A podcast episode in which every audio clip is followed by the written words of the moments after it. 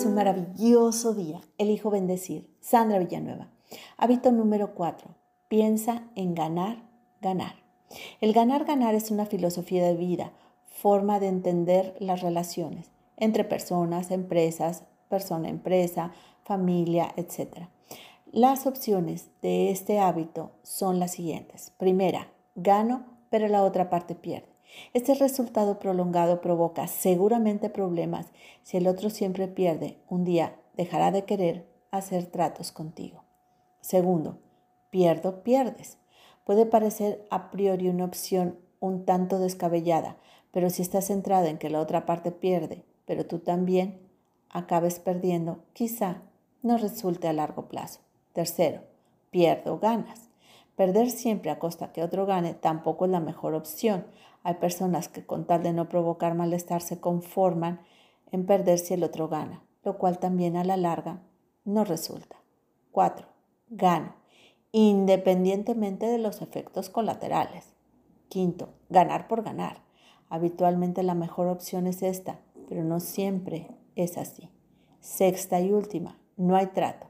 Una opción muy potente, además muy interesante que está sobre la mesa para que las dos partes se esfuercen en llegar al ganar, ganar.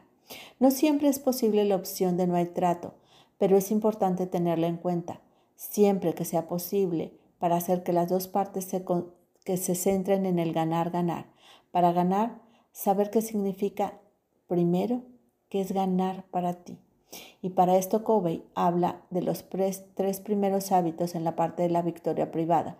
Las dimensiones de ganar-ganar para Covey son, el primero el carácter, el cual considera la integridad, la voluntad independiente, el mantener las promesas, la madurez y la mentalidad de abundancia.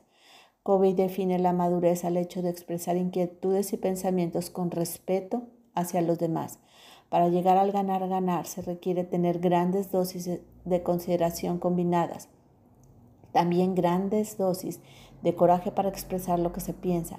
En relación con la mentalidad de abundancia significa entender que el hecho de que tú ganes no siempre implica que el otro pierde. Hay de todo para todos y todos pueden ganar. Segundo, las relaciones con las otras personas es un aspecto fundamental ganar, ganar. Para ello se requiere hacer aportaciones en ingresos positivos en la cuenta bancaria emocional de las distintas relaciones. Estar siempre actuando con palabras amables, cordiales, desde la bondad, la compasión y el amor incondicional. Tercero y último, acuerdos. Explicitar centrados en resultados y no en métodos para alimentar la capacidad productiva. Para mantener el equilibrio, Covey aquí cita en los acuerdos cinco puntos importantes. Primero, el resultado. ¿Qué y para qué quiero esto? Segundo, directrices, principios para tener en cuenta hacia dónde me dirijo. Tercero, recursos con los que se podrá contar para realizar la tarea. Cuarto, rendición de cuentas, cómo y cuándo se va a realizar una evaluación y a quién específicamente hay que rendir cuentas. Quinto y último, consecuencias que tendrá el trabajo bien o mal hecho según los criterios definidos. La filosofía de ganar-ganar funciona siempre que se incentive esta filosofía de hacer las cosas bien hechas para el bien de todos. Y aquí hay sugerencias importantes. Pensar en una interacción futura en la que se pueda llegar a un acuerdo o negociar una solución. Es tener un equilibrio entre el coraje y la consideración.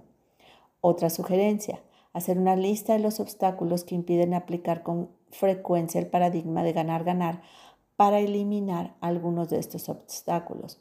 Otra sugerencia, seleccionar una relación en la que gustaría desarrollar un acuerdo ganar-ganar, tratar de ponerse en el lugar de otro y poner por escrito la manera que piensas que esta persona ve la solución. Abordarlo y preguntarlo si está dispuesto a un proceso de comunicación hasta que se llegue a un acuerdo, una solución que sea beneficiosa para ambos. Una sugerencia más, identificar tres relaciones claves en la vida, poner por escrito algunos modos específicos de realizar depósitos emocionales positivos en esta cuenta. Otra sugerencia más, considerar en profundidad el propio guion. ¿Es gano pierdes? ¿Cómo afecta este guion a tus interacciones?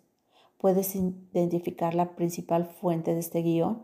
Determina si ese guion le es útil o no en realidad y lo elijo cambiar por ganar, ganar. Sexto y última sugerencia. Tratar de identificar a alguien como modelo de pensamiento ganar, ganar, que incluso en situaciones difíciles procure realmente el beneficio mutuo, observar con mayor atención y aprender con el ejemplo de esta persona. Hermosa alma, te reconozco jovial, comprometida, entusiasta, alegre. Te mando un fuerte y cálido abrazo. Sandra Villanueva, yo estoy en paz.